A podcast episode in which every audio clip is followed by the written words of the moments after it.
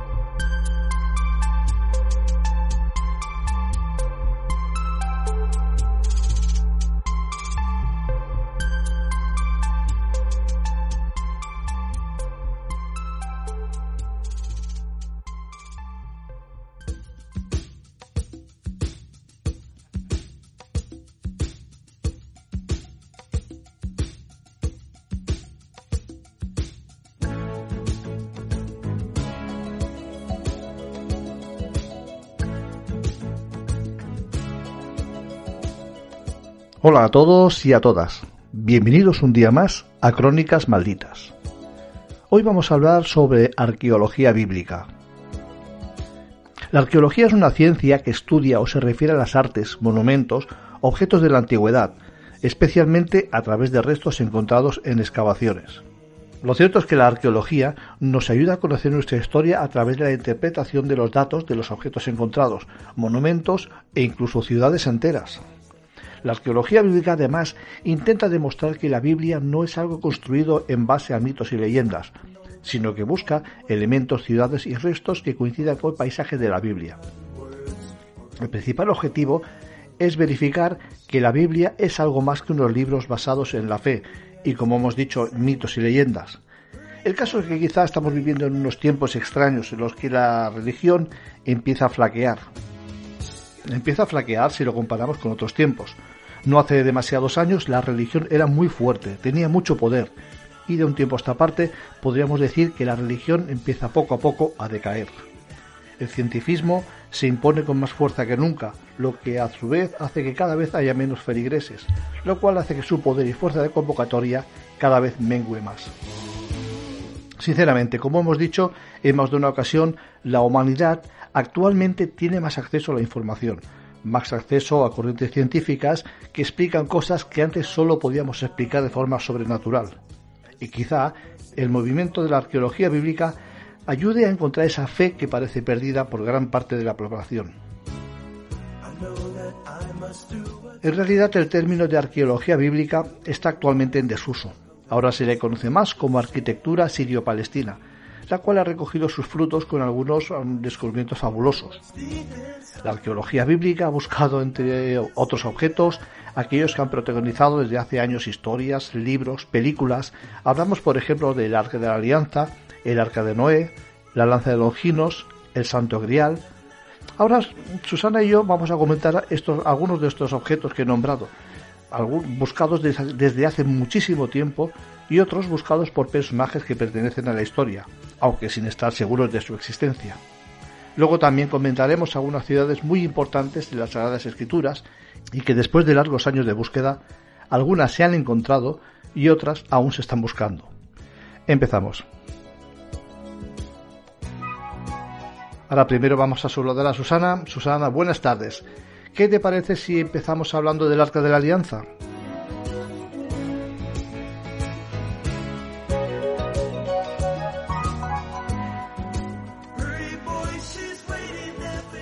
Excavaciones arqueológicas en el desierto, cerca de El Cairo. Bueno, tenemos cierta información, pero no podemos descifrarla. Tal vez usted pueda. Tanis, proceso, desarrollo. Adquirir cabezal, bastón de Ra. Abner Ravenwood, Estados Unidos. Los nazis han descubierto Tanis. ¿Qué significa eso para usted, Tanis? pues de Tanis posiblemente es donde esté el arca perdida. ¿El arca perdida? El arca de la alianza, el arca en la que los hebreos guardaron los mandamientos. ¿Qué quiere decir con los mandamientos? ¿Se refiere a los diez mandamientos? Exacto, los diez mandamientos, las tablas originales de piedra que Moisés bajó del monte Oreb y que rompió, si es usted creyente. ¿Van ustedes a misa los domingos? Uh, bueno.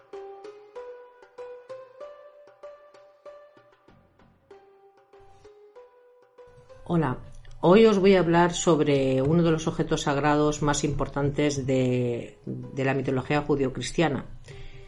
Eh, este no es más ni menos que el Arca de la Alianza, bueno, el más importante con permiso del grial. Según cuenta el Antiguo Testamento, eh, este, el diseño de, este objeto fue dictado por el mismo Yahvé a Moisés para que almacenara ahí las tablas de la ley.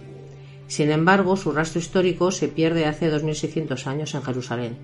Desde entonces, las teorías que han intentado explicar su posible paradero se han ido acumulando, hasta el punto de que los mismos nazis llegaron a perseguir sus supuestos poderes paranormales que garantizaban la victoria en la batalla a quien lo portase. Son muchos los investigadores que están intentando entender un poco mejor eh, el mito.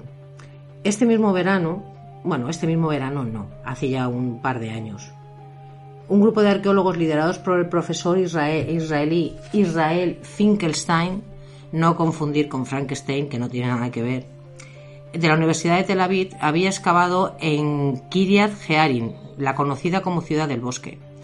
Es uno de los pocos lugares donde la Biblia localiza el arca, que a estas alturas de la película no había sido todavía investigado en profundidad. Según el libro de Samuel, fue el lugar donde se trasladó después de ser recuperada de manos de los filisteos, y allí permaneció durante 20 años, hasta que el rey David la devolvió a Jerusalén, donde terminaría almacenada en el templo de Salmón. Los arqueólogos barajan otras teorías muy distintas y que pueden poner patas arriba mm, lo que todos conocemos acerca de este tesoro. Eh, como expone un reportaje publicado en Hirez. Eh, para empezar, eh, una de las cosas que dice este reportaje es que el arca pudo pasar mucho más tiempo en Kiria Jearim de lo que se pensaba para seguir que es muy probable que durante la mayor parte de su existencia estuviese asociada con cultos que nada tienen que ver con lo que se conoce como el judaísmo. Por último, que no fue David quien trasladó el arca a Jerusalén. En definitiva, que el mito cumplió una función propagandística. Esto es lo que dice este reportaje, ya te digo que defiende distintas teorías de lo que conocemos hasta hoy. Lo dicho, que el mito cumplió su función propagandística como consolidación del poder de los reyes israelíes. Otra de las teorías que se barajan sería la, teoría de Josia de Judá. Según los investigadores, eh, es muy probable que esta reliquia no fuese trasladada a la capital por David, que reinó entre los siglos XI y X a.C., sino mucho más tarde de la mano de, la mano de de Judá, que ostentó el poder entre el 639 y el 608 a.C. Es más, que posible que el gran reino de Israel que se describe en la Biblia antes del primer milenio de, la época de Cristo eh, nunca fuese tan poderoso. Eh, las leyendas de David y Salomón cristalizasen en la época de Josia, eh, según asegura Thomas Romer, profesor de la Universidad de Lausana y autor del Antiguo Testamento comentado, que estaba colaborando en estas excavaciones. A ver, estos son teorías de muchos estudiosos de la Biblia que escriben libros y, ponen distintos hechos que, al final, como bien digo, son teorías porque certezas no hay ninguna. Y otra de las cosas que comentan es que, eh, es posible que el arca permaneciese durante mucho tiempo en Kiriat Jearim y que fuese Josia quien la trasladase a Jerusalén para centralizar toda la actividad religiosa y política en este sitio. Y sus biógrafos reforzasen su autoridad creando la historia de David, esto lo explican también, ya te digo, lo explican en este mismo medio que he comentado antes. Eso puede explicar por qué no hay más, más relatos sobre él. En el propio Antiguo Testamento lo desvela, recuerda el autor, ya que es Josia el que indica a los levitas que pusieran el arca de la alianza en el edificio de Salomón, hijo de David y rey de Israel, en las segundas crónicas 35.3. Eh, fue Josia quien expandió las fronteras de Judea y centralizó el culto a Yahvé en el templo de Jerusalén, relegando al resto de, al, resto de, cultos. En las excavaciones muestran que Kiriat Jirian siguió siendo un, importantísimo lugar de culto mucho después del traslado del arca. lo que hace sospechar a los arqueólogos que pudo encontrarse allí todo ese tiempo. Una actividad religiosa tan importante que competía con la del Templo de Jerusalén y a la que atendían ante todo los benjaministas, una de las tribus de Israel, eh, se centraba en la frontera entre el reino del norte de Israel y Judea. La invasión de los asirios permitió finalmente que Josías expandiese el reino de Judea hacia las tribus que se le resistían, como los de los benjaminitas, y trasladase el arca a Jerusalén. Para muchos estudiosos de la Biblia, la historia del arca es un texto separado del Antiguo Testamento, que se incorporó al libro de Samuel con posterioridad, y quizá con fines políticos o religiosos. Al igual que puede ocurrir con las leyendas de David o el propio Salomón, incluso en el caso de que, estos existiesen, los textos que narran sus gestas no fueron contemporáneos, la narración original concluía con la llegada del tesoro a Kirian Jearet, que se encuentra a apenas 12 kilómetros al oeste de Jerusalén. concretamente, según indica el libro de Samuel, el arca se conservó en la casa de Abinibat en la montaña. Según Romer, los versículos de la Biblia que indican que el, arca, albergaba las tablas de la ley probablemente se escribieron durante el reinado de Josías o más tarde. El libro del Éxodo contiene las instrucciones que Yahvé dio a Moisés. Ya hemos contado cómo era el arca y cómo estaba forrada de oro y cómo tenía la madera de acacia y demás. Ahora vamos a contar los poderes que según la Biblia dice que tenía este arca y es lo que ha hecho que muchas generaciones la busquen, eh, como los nazis, como ya hemos comentado antes. Eh, de acuerdo con la tradición hebrea, el arca de la alianza tenía la capacidad de quemar las espinas y otras obstrucciones en los caminos del desierto. Las chispas entre los dos querubines que la adornaban podían matar serpientes y escorpiones. Durante el cruce del Jordán, el río se secó tan pronto como la piel de los sacerdotes que portaban el arca tocaron sus aguas y permaneció así hasta que salieron del río después de que la gente hubiese pasado. También fue utilizada en el campo de batalla y en las ceremonias que precedieron a la captura de Jericó, donde fue llevada alrededor de la ciudad precedida por los hombres armados y por siete sacerdotes con siete trompetas de cuernos de carnero. La Biblia relata que para lograrlo los israelitas estuvieron dando vueltas durante seis días alrededor de la ciudad con el arca de la alianza a cuestas. Al séptimo día dieron siete vueltas, lanzaron un grito de guerra, dejaron oír sus trompetas y las murallas cayeron como castillos de naipes. Todo esto está en la Biblia. Los antiguos egipcios fabricaban artefactos sagrados con, maderas preciosas revestidas de láminas de oro.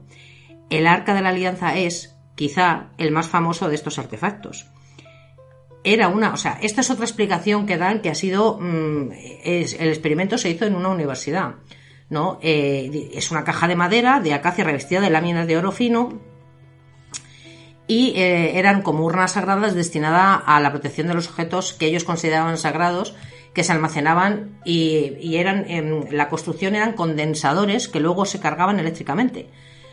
Eh, cuando el arca, en este caso no estamos hablando del arca per se de la alianza, sino lo que ellos llamaban arca a cualquier recipiente contenedor, ¿no? Cuando el arca estaba así cargada podía ser letal si se tocaba. El voltaje necesario para cargar el arca lo provee la, diferencia de potencia eléctrico-atmosférico existente entre el cielo y la Tierra. La gradiente eléctrica sobre la Tierra es de unos 60 a 100 vatios por metro en buen tiempo y aumenta de 6.000 a 12.000 voltios por metro en un régimen de tormenta. El arca o este recipiente se instalaba usualmente en lugares altos naturales o artificiales, como las pirámides, para aprovechar este efecto. Las arcas de diseño y estilo descritas en Éxodo fueron históricamente egipcias, no israelitas o hebreas como, como se cree. Un buen ejemplo de esto es el arca de Anubis descubierta en 1922 por Howard Carter en la entrada de la tumba de Tutankamón. En 1933, un profesor de ingeniería teorizó que la verdadera causa de la muerte fueron los 100.000 voltios de electricidad estática según eh, que tenía el arca que estaba dentro de la tumba de Tutankamón. Según esta teoría, el arca de la alianza, el baúl sagrado y misterioso que quitó el sueño hasta el bueno de Indiana Jones, era un condensador gigante. Si ahora mismo, por ejemplo, nos imaginamos, tenemos en nuestra mente el, arca, pensamos que las dos, las dos alas que, se, que están extendidas de los ángeles que protegen la tapa, uno es un ánodo, y el otro es un cátodo. Eh, la caja es una caja de madera aislante y la caja de la capa de oro externa e interna es lo que, lo que haría de, de condensador. En la edición del 5 de marzo de 1933, en el Chicago Daily Tribune, ha traído este artículo de Frederick Roger, en la época en la que este decano del Departamento de Ingeniería en el Instituto Lewis of Technology realizó un estudio cuidadoso de la construcción del Arca de la Alianza, tal y como se describe en la Biblia, y concluyó que su diseño corresponde a un simple pero enorme condensador eléctrico. Vamos, lo que he estado diciendo. El interés científico del profesor Roger fue que la gran caja de madera de acacia no solo estaba revestida de oro en la parte interna y externa, la madera es un aislante y el oro un excelente conductor, siempre que las planchas de oro no se toquen, no se toquen. Aquí tenemos los mismos principios usados en la construcción de una botella de Leiden, con, una, con solo dos diferencias. La botella de Leiden utiliza vidrio y estaño, y el arca de la alianza es mucho más encantadora. Sí, claro, los materiales lo son, evidentemente madera y oro siempre es mejor que, vidrio, ¿no? Y estaño en este caso. Una botella de Leiden puede ser usada como un juego de ciencias con el que dar pequeñas descargas. Cuando mayor sea la es, cuando mayor sea, mayor es la capacidad de la botella. Una botella de 15 centímetros es suficiente para que la descarga sea notada por 8 personas cogidas de la mano, que no es poco, ¿eh? Una botella de Leiden puede ser usada como lo que digo, como, como un juego en realidad, o sea, es notada por 8 personas, pero no las, no las daña, ¿vale? Pero el arca de la alianza es mucho más grande que eso, con un metro de largo por 75 de ancho y 75 de altura, sin contar los querubines que ya os he contado de las alas, que lo que son, estos querubines, según el profesor Roger, hacían la parte de polo positivo y negativo, anodo y cátodo, que he comentado antes. Eh, sin, que, eh, sin que, se, que se tocaran. Eh, esto, a esto le sumamos el aire seco y cargado de energía estática del desierto y ¡boom! Ya tenemos ahí una explosión eléctrica bastante potente. El profesor calculó que en condiciones extremas y siguiendo las condiciones expresadas en la Torah, el arca de la alianza podría descargar hasta 10.000 voltios de electricidad estática. Y no te olvides que a partir de los 500 voltios la electricidad ya es capaz de matar a una persona. ¿Vale? O sea, si da 10.000 si es capaz de descargar 10.000 voltios y con 500 puede matar a una persona, bueno, pues ya está todo dicho.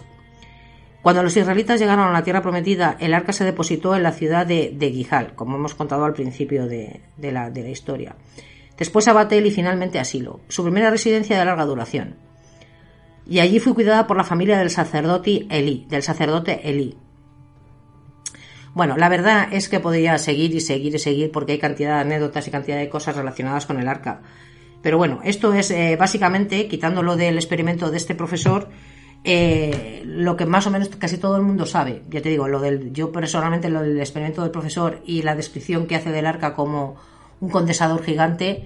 Creo que es muy interesante y creo que, os gustará os gustará oírlo y si no lo sabíais, pues bueno, pues ya lo sabéis. Y si sabéis algo más que nosotros no, pues agradecemos cualquier tipo de comentario que nos podáis dejar en los mismos.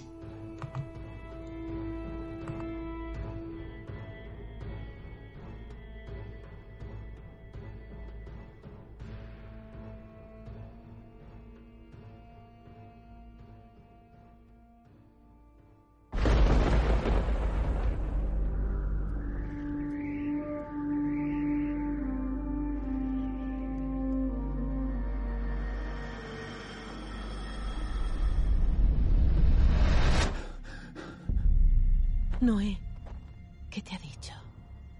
Va a destruir el mundo. ¿No puede evitarse? El hombre ha corrompido este mundo y lo ha cargado de violencia. Así que debe destruirnos. Se acerca un gran diluvio. Construiremos un arca para los inocentes. ¡Madre! ¿Qué pasa? ¡Ellos! ¿Qué quieres? ¿De verdad creías que podrías protegerte de mí con eso? Y después del arca de la alianza, vamos a hablar del arca de Noé. El arca de Noé es un relato de la Biblia en el que se narra cómo, por orden de Dios, el patriarca Noé construye una embarcación para la salvación de los que creían, creyeran en la promesa del diluvio. Sin embargo, el relato asegura que solo fue Noé y su familia quienes fueron rescatados por ella, más las especies de animales. Cuenta el, libro de Génesis, entre los capítulos 6 y 9, que empiezan así. Yahvé observó que los hombres se estaban multiplicando sobre la faz de la tierra, y la violencia y la maldad crecían en ellos. De hecho, la violencia era tanta que a los ojos de Yahvé, o Jehová, la tierra estaba arruinada, por lo que decidió destruir esa generación. En cambio, uno de sus habitantes era un hombre justo, precisamente era, Noé, y decidió advertirle para que se salvara junto con su familia. Yahvé le dijo a Noé que construyera una embarcación y que se llevara con él a su esposa y a sus hijos Sem, Cam y Jafet, y a las esposas de estos. También tenía que llevar a cierto tipo de animales, eh, hembra y macho, en distinta cantidad de los puros de los impuros. De los puros debía llevar siete parejas y de los impuros solo una. Y para suministrarle alimentos le dijo que tomara y almacenara la comida necesaria. El periodo que Noé tuvo para la construcción del arca es indeterminado. Algunos interpretan los 120 años mencionados en el relato como el plazo hasta el diluvio, y para otros solo es una reducción del promedio de vida de la humanidad. Luego acontece el diluvio, porque dentro de siete días haré llover sobre la tierra durante cuarenta días y cuarenta noches, y exterminaré de sobre la faz del suelo todos los seres que, que hice. Cuando Noé eh, terminó el arca, entraron con él su familia y los animales que le habían mandado. Aquel día fueron rotas todas las fuentes del gran abismo y las cataratas del cielo fueron abiertas. Y hubo una lluvia sobre la tierra durante cuarenta días y cuarenta noches. Según el relato, el diluvio cubrió hasta las montañas más altas, y todas las criaturas de la tierra murieron. Solo Noé y los que estaban con él en el arca sobrevivieron. Finalmente, después de 150 días, el arca se asentó en el monte Ararat, y las aguas retrocedieron por algunos días, hasta que emergieron las cimas de las montañas. Entonces Noé envió un cuervo que salió y estuvo yendo y volviendo hasta que las aguas se secaron sobre la tierra. Luego, más tarde, Noé envió una paloma, que regresó porque no tuvo dónde posarse.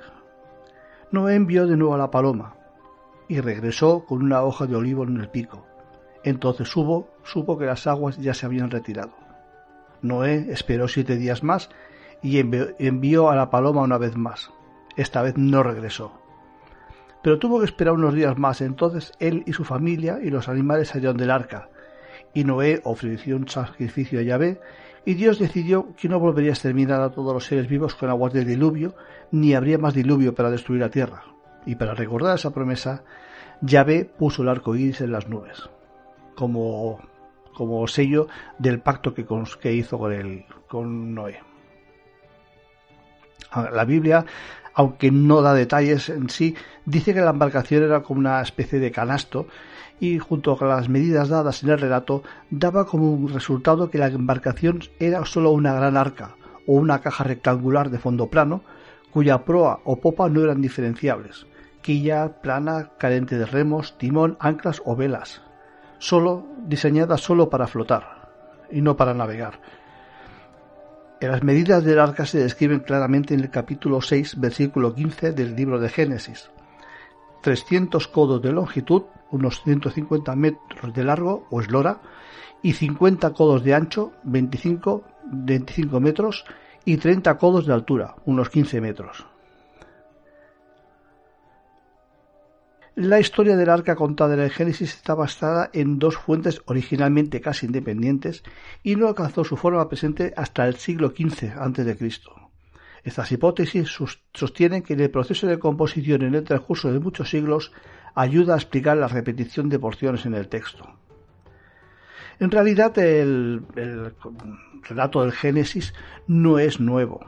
Ya parece, perdón, del Génesis no, el relato de Noé en el, mito sumerio de la epopeya de Gilgamesh ya había una historia muy similar. La historia del arca contada del Génesis eh, tiene muchos paralelismos con el mito sumerio que hemos, hablado. Y había un... Ahí Noé se llamaba Udnapistim, que cuenta como un antiguo rey fue advertido por su dios personal de que construyera una embarcación de la que escaparía de un diluvio enviado por el Consejo Superior de Dioses. O sea, básicamente es la misma historia, pero esta es mucho más antigua. Y posiblemente haya hay más Noés en algunas religiones más. Pero el caso es que como estamos hablando de arqueología, vamos a hablar de la búsqueda del, del, del barco. En el año 1829, el científico alemán Friedrich Parrot ascendió al monte Ararat con el objeto de hallar el arca bíblica, pero no encontró nada que pudiera demostrar que tuviera éxito. En 1916, Vladimir Rososkovsky, un explorador ruso, aseguró haber hallado a una altitud de los 4.000 metros en el monte Ararat una embarcación semienterrada bajo el hielo. El zar Nicolás II de Rusia envió una expedición que ratificó que el objeto correspondía al arca y se extrajeron pruebas que se estimaron como definitivas. La revolución soviética y el fin del régimen zarista hicieron que dichas evidencias se perdieran para siempre. Después de la Segunda Guerra Mundial, muchos escaladores o exploradores han señalado haber visto o hallado fragmentos del arca en las inmediaciones de la cima del monte Ararat. Varios documentales acerca del tema, que incluyen rastreos satelitales, y las exploraciones han sido limitadas, ya que la situación geopolítica de la zona, en especial durante la Guerra Fría, ha impedido la autorización de ascensos por los países que han convergido los límites de la zona del Ararat, tanto Armenia como Irán, Turquía y la ex Unión Soviética. En 1949, una expedición turco-estadounidense fotografió lo que se conocería en un futuro como la anomalía del Ararat, Estamos hablando del año 1955 y allí surgieron nuevamente noticias acerca del supuesto descubrimiento cuando un alpinista francés llamado Fernand Navarra aseguró haber observado una estructura de madera a más de 4.000 metros de altura y que identificó como el Arca de Noé. Adicionalmente, aportó un travesaño de madera negra. Luego, al año 1965, un, aviador turco fotografió lo que él creía se trataba de la huella de una embarcación entre los campos de hielo de, en Ararat. Posteriormente se conocería como la anomalía de Ararat. Esta anomalía es una formación geológica inusual que asemeja haber sido depositaria del arca y que presenta la forma de un navío en forma de hoja. Pero recordemos que el navío que construyó Noé era rectangular, por lo que la forma no se parece en nada. Aunque, aunque sí que es verdad que las medidas eran bastante parecidas. Pero, insisto, no, es, no se trataba de una forma rectangular, sino una forma de hoja. Esta anomalía geológica hallada a 4.600 de altura en el sector iraní fue identificada a su vez en 1974 por satélites. Sin embargo, se demostró que se trataba de una formación de lava volcánica y con una forma pues que recordaba un barco, no era nada más. El más reciente ocurrió en el año 2010. Fue por parte de unos investigadores chinos y turcos que aseguraron en un 99% de haber hallado una importante porción del navío. Dichos hallazgos incluían una sección compartimentada de madera datada mediante el método del carbono 14 en 4.800 años, y que podía haber albergado animales ya que parecía un pesebre. No obstante, al, tiempo que se anunciaba ese descubrimiento, un grupo cientista, cientista cristiano aseguraba que era un montaje fraudulento en una, cooperación con los campesinos de la zona. En realidad, ha habido muchas expediciones al monte Ararat, que es donde se dijo que, la nave de Noé eh, se posó una vez terminado el diluvio pero no se ha encontrado evidencia ninguna. Las, tienen muchas ganas de encontrarlo, pero no lo han encontrado. Y el caso es que también tenemos que pensar que el diluvio universal, aunque es algo que parece que está probado científicamente, puede no coincidir con, la, época en la cual se dice que, debería haber sido la construcción del, del arca. Es todo muy complejo, muy enrevesado pero a pesar, a pesar de que tanto el Arca de la Alianza lo han, se han empeñado tanto en su búsqueda y en la de Arca de la Alianza lo mismo se han empeñado mucho en su búsqueda, eh, hasta el momento todo, todo ha sido infructuoso. Eh, quién sabe si con el tiempo podremos podremos encontrar algún resto, pero no sé, me, me parece un poco un poco extraño que unos restos de madera de tantos años sigan en pie. En fin, eh, esperaremos acontecimientos.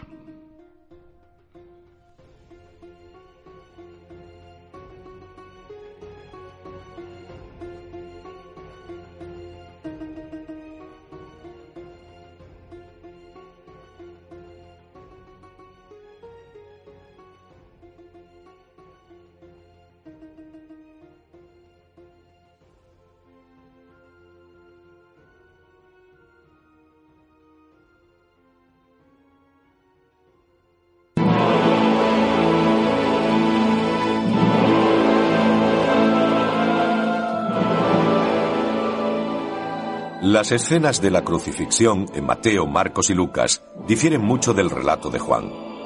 Solo describe las acciones de los centuriones de Roma que recibieron la orden de romperle las piernas al condenado para asegurarse de que moría antes del sabbat.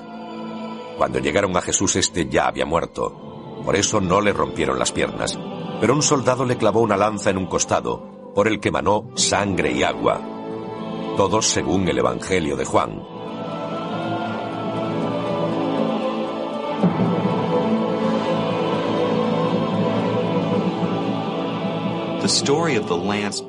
La historia de la lanza que clavaron en el costado de Jesús es históricamente cierta, porque los eruditos que estudian los evangelios creen que la parte más histórica de estos relatos es la relativa a la pasión. Fue el episodio central de la vida de Jesús. El recuerdo de este hecho pesa como una losa sobre los primeros cristianos. La escena del soldado clavando la lanza a Jesús parece ser un hecho exacto en el relato de la ejecución.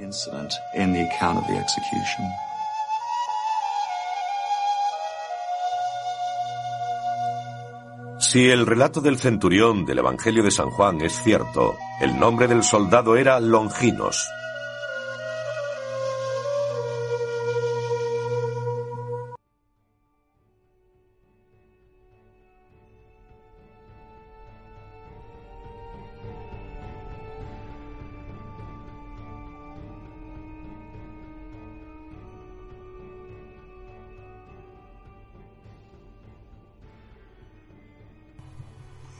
Ahora vamos a hablar de, otro objeto, de otro objeto sagrado. En este caso es la lanza de, Longinos, cuyo nombre proviene del soldado Cayo Casio Longinos, quien atravesó el costado de Cristo en su, su crucifixión. Eh, llegó este, esta lanza supuestamente llegó a manos de los guerreros teutónicos, quienes la convirtieron en un talismán y dieron el significado de poder místico. Eh, según dice la leyenda, eh, había un hombre llamado José de Arimatea que dijéramos coleccionaba todas las cosas que tenían relación con Cristo, con Jesús. Eh, se habla, se cuenta que este hombre, eh, junto con su ayudante Nicodemo, eh, fue el encargado, pidió permiso y fue el encargado de colocar en la tumba a Jesús la noche del Viernes Santo, y que guardó en su poder la cruz, los clavos, la corona de espinas y el sudario. También dicen que esta colección, por decirlo de alguna manera, había empezado antes de la muerte de Cristo y que después de, su última, de la última cena eh, también guardó la copa que Jesús había consagrado al pan y el vino para los doce apóstoles y que José de Arimatea conservó la copa junto con la lanza citada. En el Evangelio lo llaman el Santo Grial y la Santa Lanza. Bueno, ya sabéis, ¿no?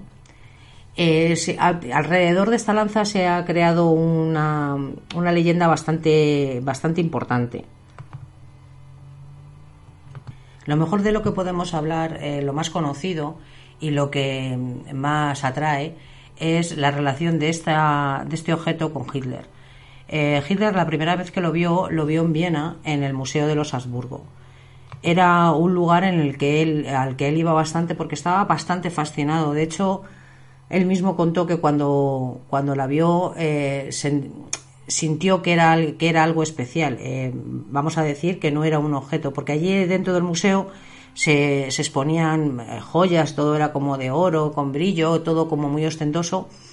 Y en esa pequeña vitrina estaba eh, el, trozo de esa lanza oxidado y no tenía ni siquiera buen aspecto, no vamos a decir que era una cosa vistosa de ver, pero Hitler estaba completamente fascinado por ella, muy fascinado. Tan obsesionado estaba que durante la guerra quedó clarísimo su obsesión ya que en el 44, el 14 de, perdón, el 14 de marzo de 1938, eh, anunció su anexión de Austria al Tercer Reich alemán y daría orden de llevar los atributos, vamos, todas las cosas de los, de los, Habsburgo, de los Habsburgo a Nuremberg, hogar espiritual del movimiento nazi. La toma de posesión del tesoro constituyó un gesto de benevolencia eh, sorprendente, considerando que Hitler despreciaba la Casa de Habsburgo porque la consideraba traidora a la raza germánica. Sin embargo, el 13 de octubre la lanza y otros objetos fueron cargados en un tren blindado provisto de una, gran guardia de las SS y cruzaron la frontera alemana. Fueron instalados en el vestíbulo de la iglesia de Santa Catalina, donde Hitler pensaba instalar un museo de guerra nazi. Eh, Hitler, cuando eh, todos pensaban que cuando Hitler tuviera la lanza en su poder, su ambición latente de conquista empezaría a crecer y a florecer. Si los conocimientos de Hitler sobre la historia de la lanza, de la que ya repito estaba bastante obsesionado, eran tan amplios como decían, tiene que haber estado al tanto de las leyendas sobre el destino de Carlomagno, Carlomagno Barbarroja y todos cuantos se la habían blandido como un arma. Y habían parecido cuando, que habían parecido cuando escapó a su control esta, dicha arma. La leyenda parece haber sido confirmada por una inquietante coincidencia que marcó el final de la conexión con la lanza.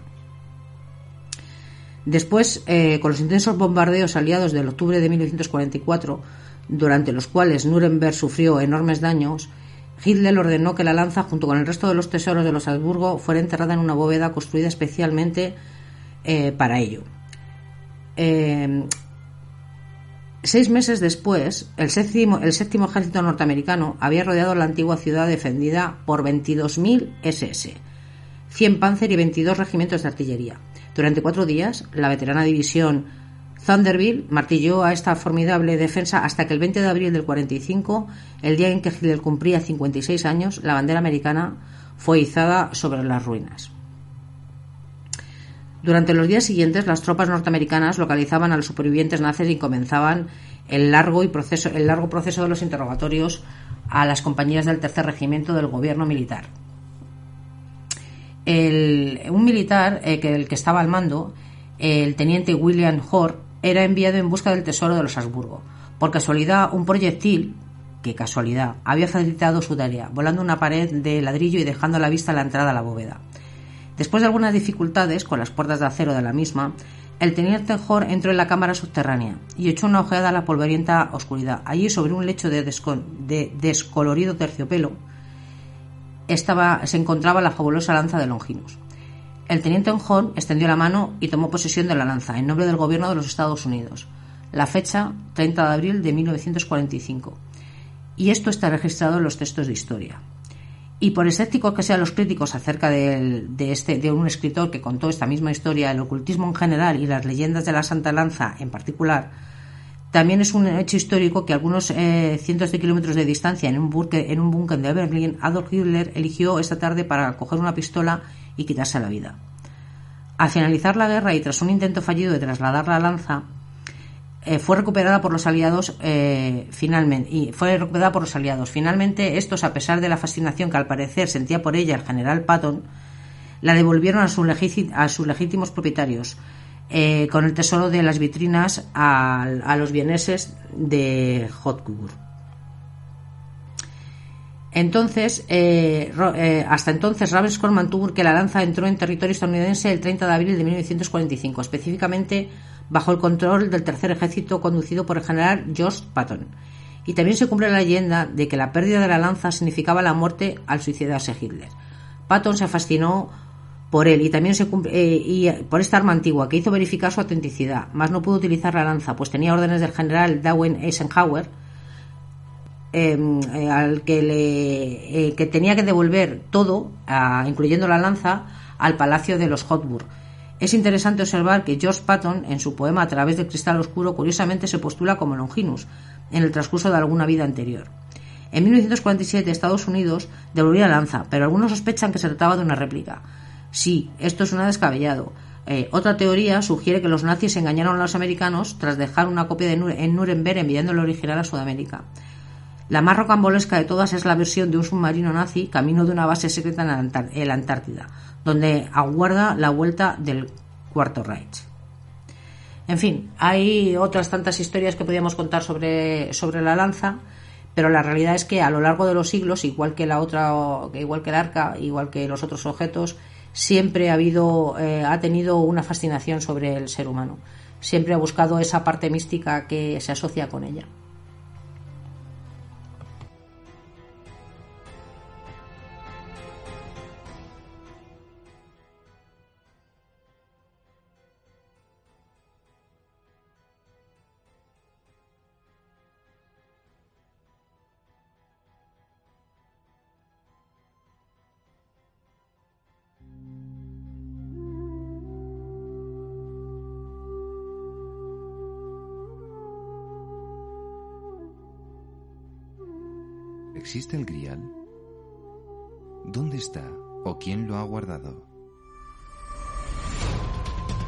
Posible que ese cáliz tan valioso y codiciado, el que aparece en tantas pinturas famosas, haya realmente desaparecido?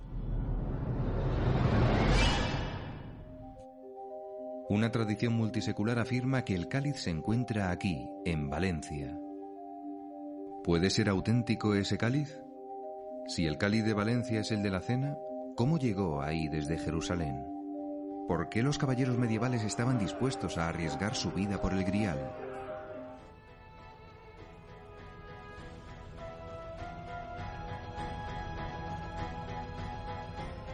Pues muchas gracias, Susana. Realmente es muy interesante la historia de la lanza de Longinos, también conocida como lanza del destino. Ciertamente Hitler estaba muy interesado en esa lanza, puesto que había una antigua leyenda que decía que quien poseyera la lanza del destino poseería el destino del mundo. Y ahí lo dejo. Ahora os voy a contar la historia de la última reliquia que hemos nombrado. Quizás sea la más importante y la más buscada, ya que en cierta manera prometía la vida eterna a quien la poseyera. Nos referimos, como no, al Santo Grial.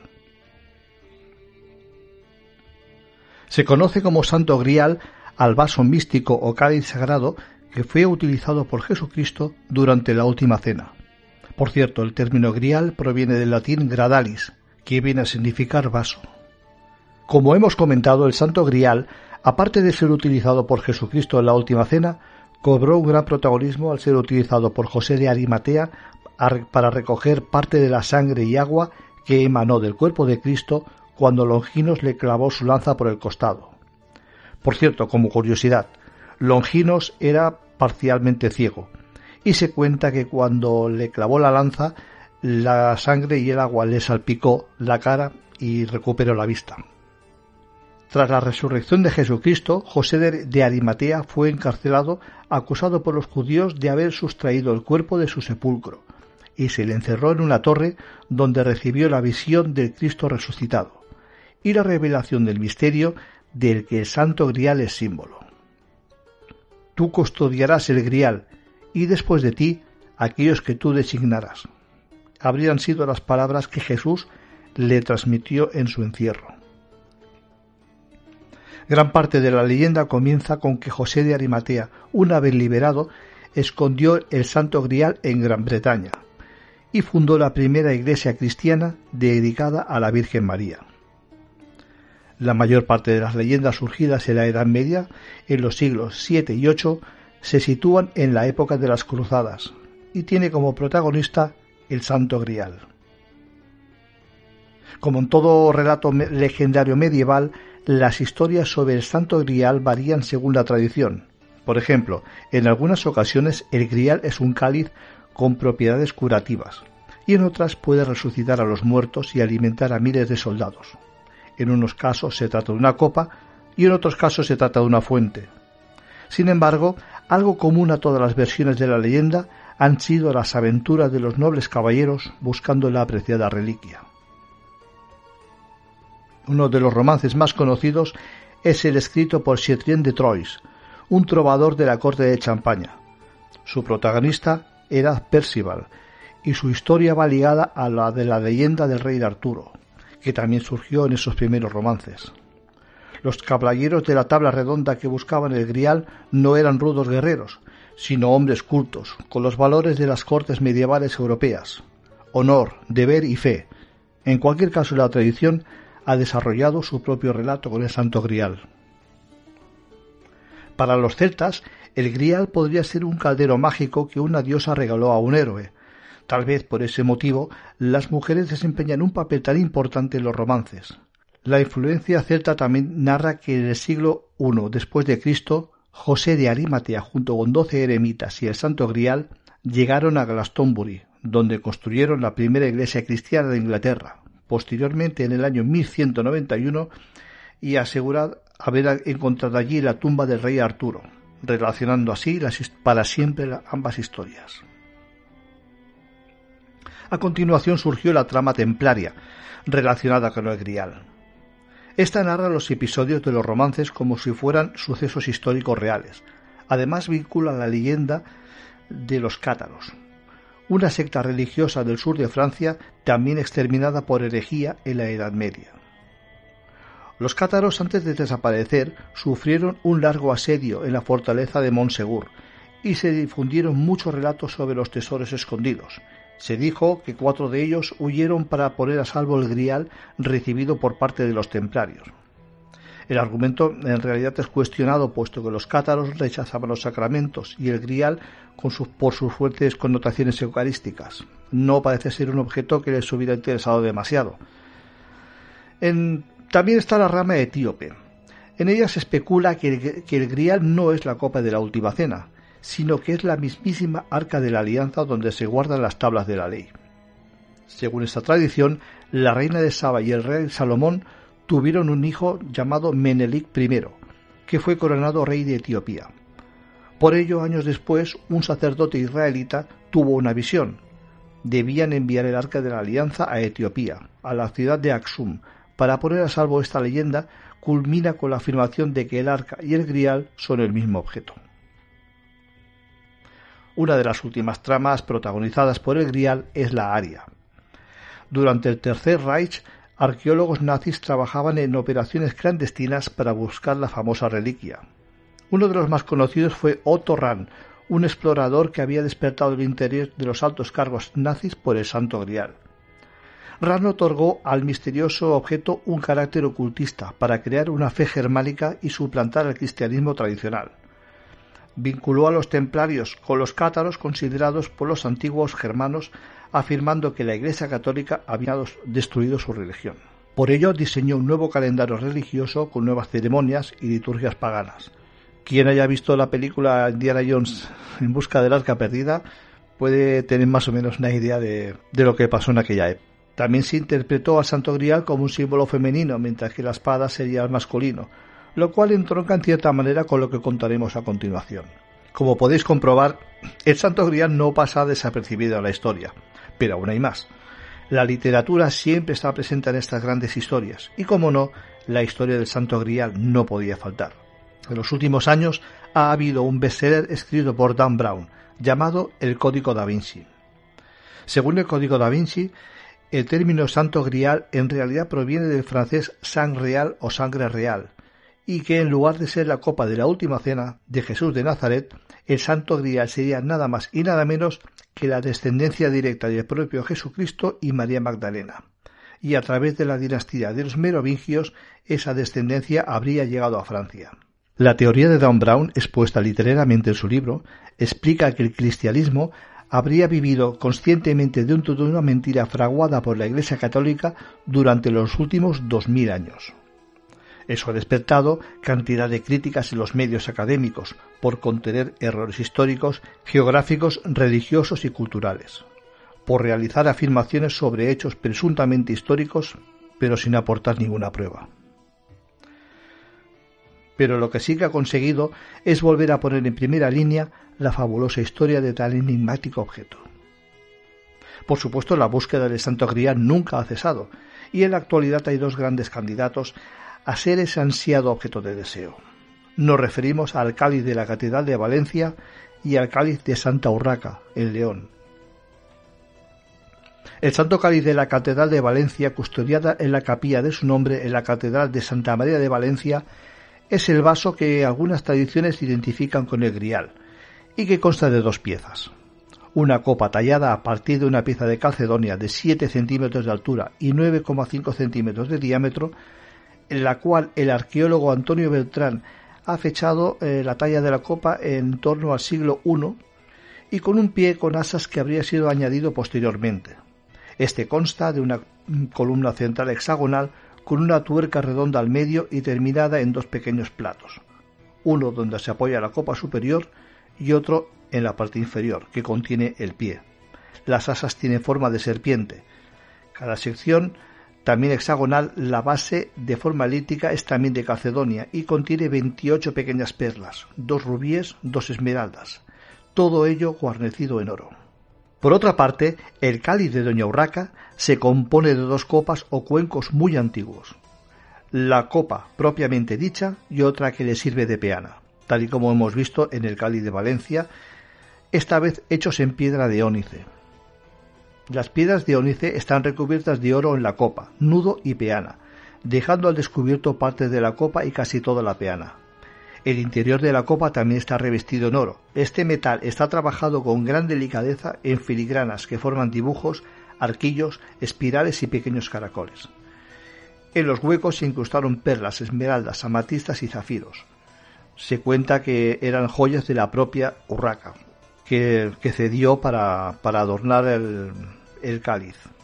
Hay también incrustado un mascarón hecho de vidrio imitando a un camafeo que es posterior a la obra de la composición del cáliz. En la peana y antes del nudo hay una descripción que dice In nomini domini Urraca Fredinandi, que significa en el nombre del Señor Urraca, hija de Fernando. No sé si realmente alguno de estos dos es el verdadero santo grial, pero me temo que aún nos queda mucho por, por delante para saber a ciencia cierta si alguno de esos dos vasos fue utilizado por Jesucristo en su última cena. Y eso mm, si es que Jesucristo realmente existió. Algo, que particularmente tengo dudas.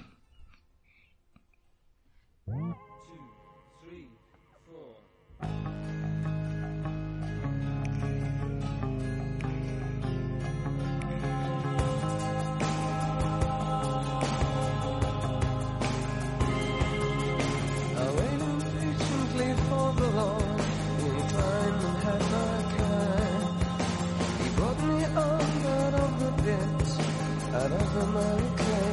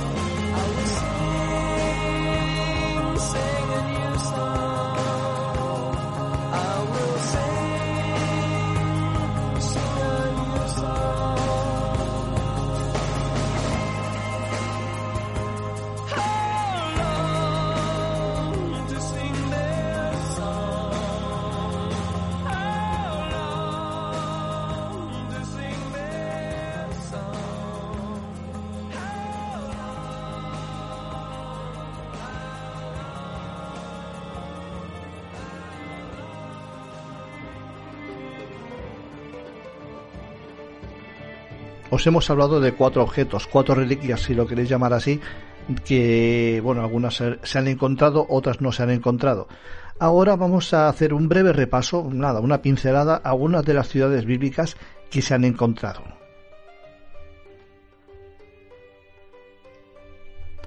Después de 32 años de excavaciones en el sitio arqueológico de Et Tel, en los altos del Golán, encontraron vestigios que probarían la existencia de la ciudad de Bethsaida, la ciudad bíblica donde Jesús habría caminado sobre el agua e hizo el milagro de los panes y los peces.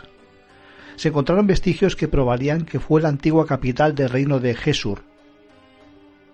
Un equipo de investigadores halló restos de la aldea de Bethsaida, un sitio donde se dice que Jesús realizó varios de los milagros más recordados.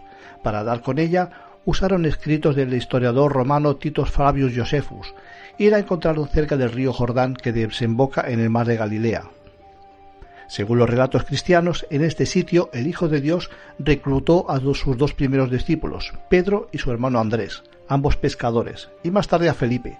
Multiplicó cinco panes y dos peces para alimentar a cinco mil personas.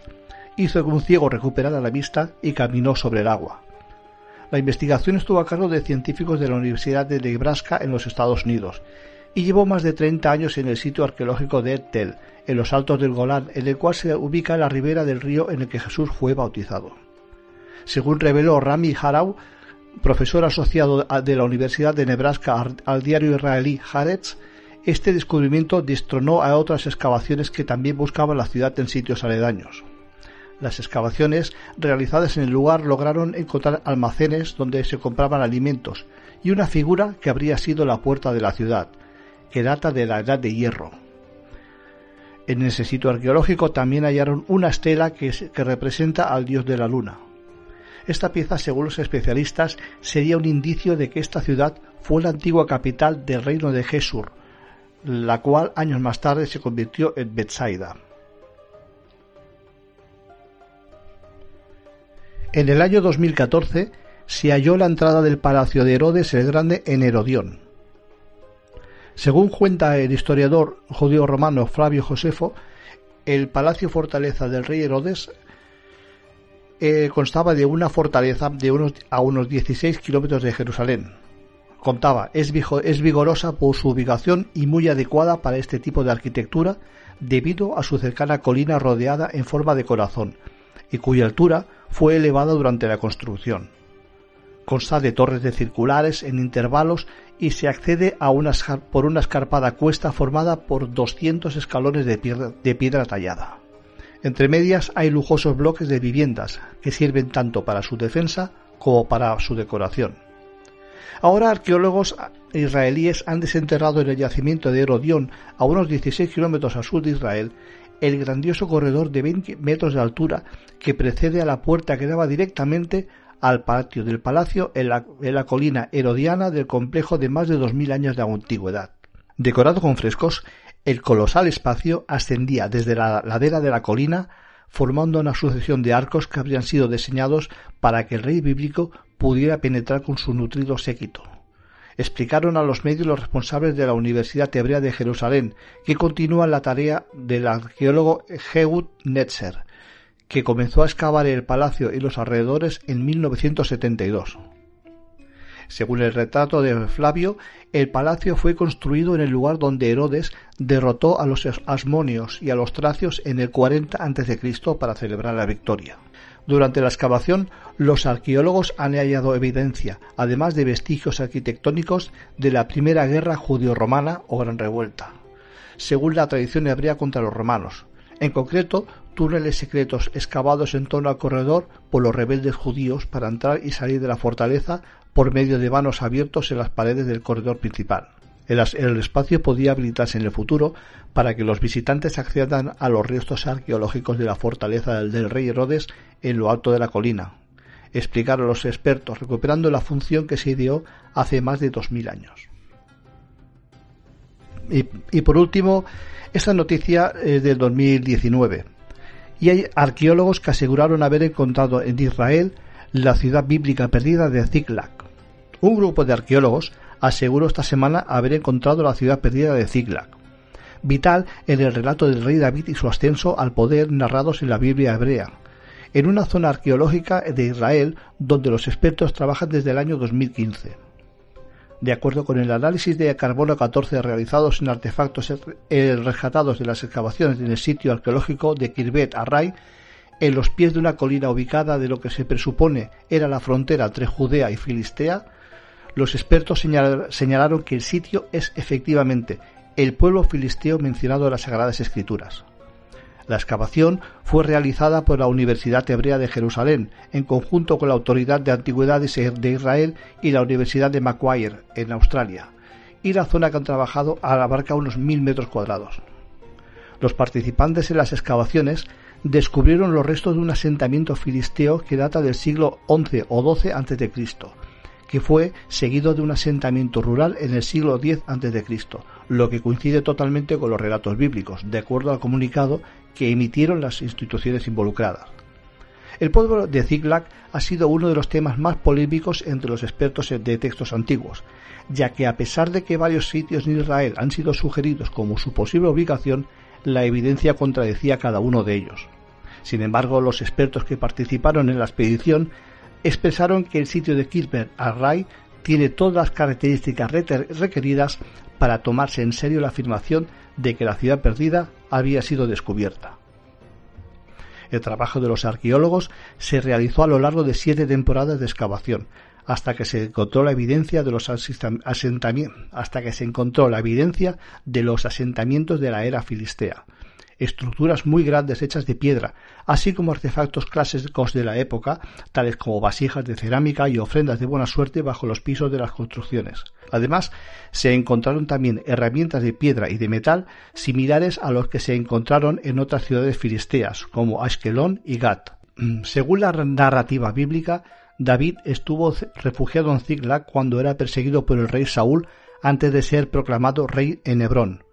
De acuerdo con los textos conocidos, David se asentó en Ziklag durante 14 meses bajo el patrocinio del, rey filisteo Ashish de Gat, junto a 600 de sus hombres y sus familias. El lugar fue posteriormente asediado y destruido por los amalecitas que se llevaron a mujeres y niños. Sin embargo, en el final prevalecieron las fuerzas filisteas y David fue encombrado rey como tras la muerte de Saúl y su hijo Jonathan. Sin embargo, el lugar identificado como Ziklag no ha sido aceptado todavía unánimemente. Un respetado arqueólogo local, Aren Mayer, le dijo al diario israelí Haaretz que era muy difícil de aceptar que el sitio de Kirbet Array sea el lugar donde estaba ubicada la ciudad mencionada en la Biblia hebrea.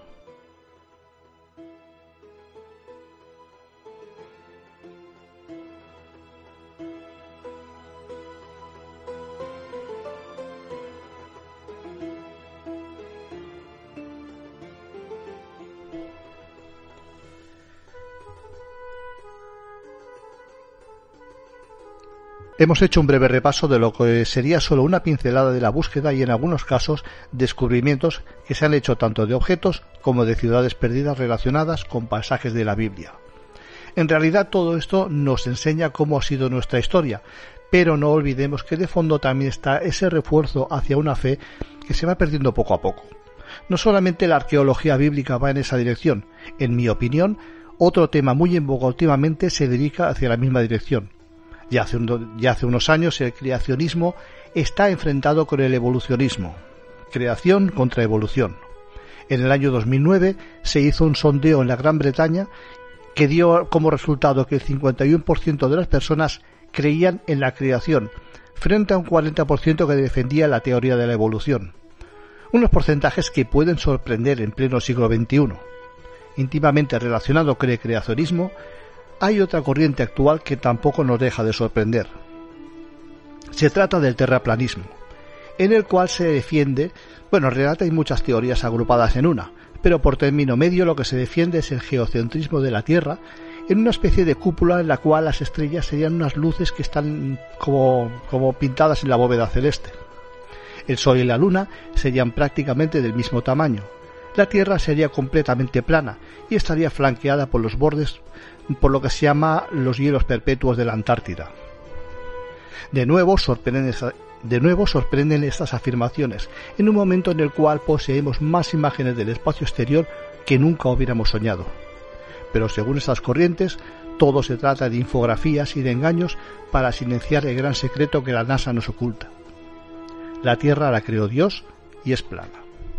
Al contrario que todos los planetas de nuestro sistema solar, en fin, creo que aún tenemos polémicas para rato y lo vamos a dejar aquí.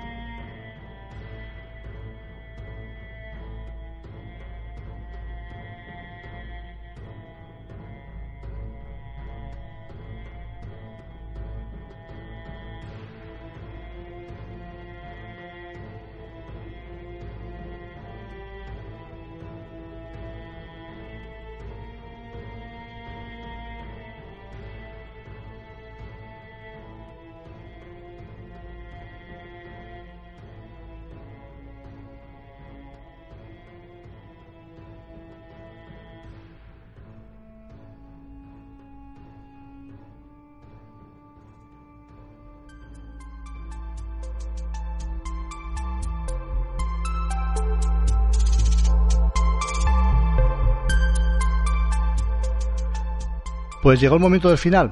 Hasta aquí hemos llegado y espero que os haya gustado el programa de hoy. Y por supuesto os agradezco enormemente que lo escuchéis.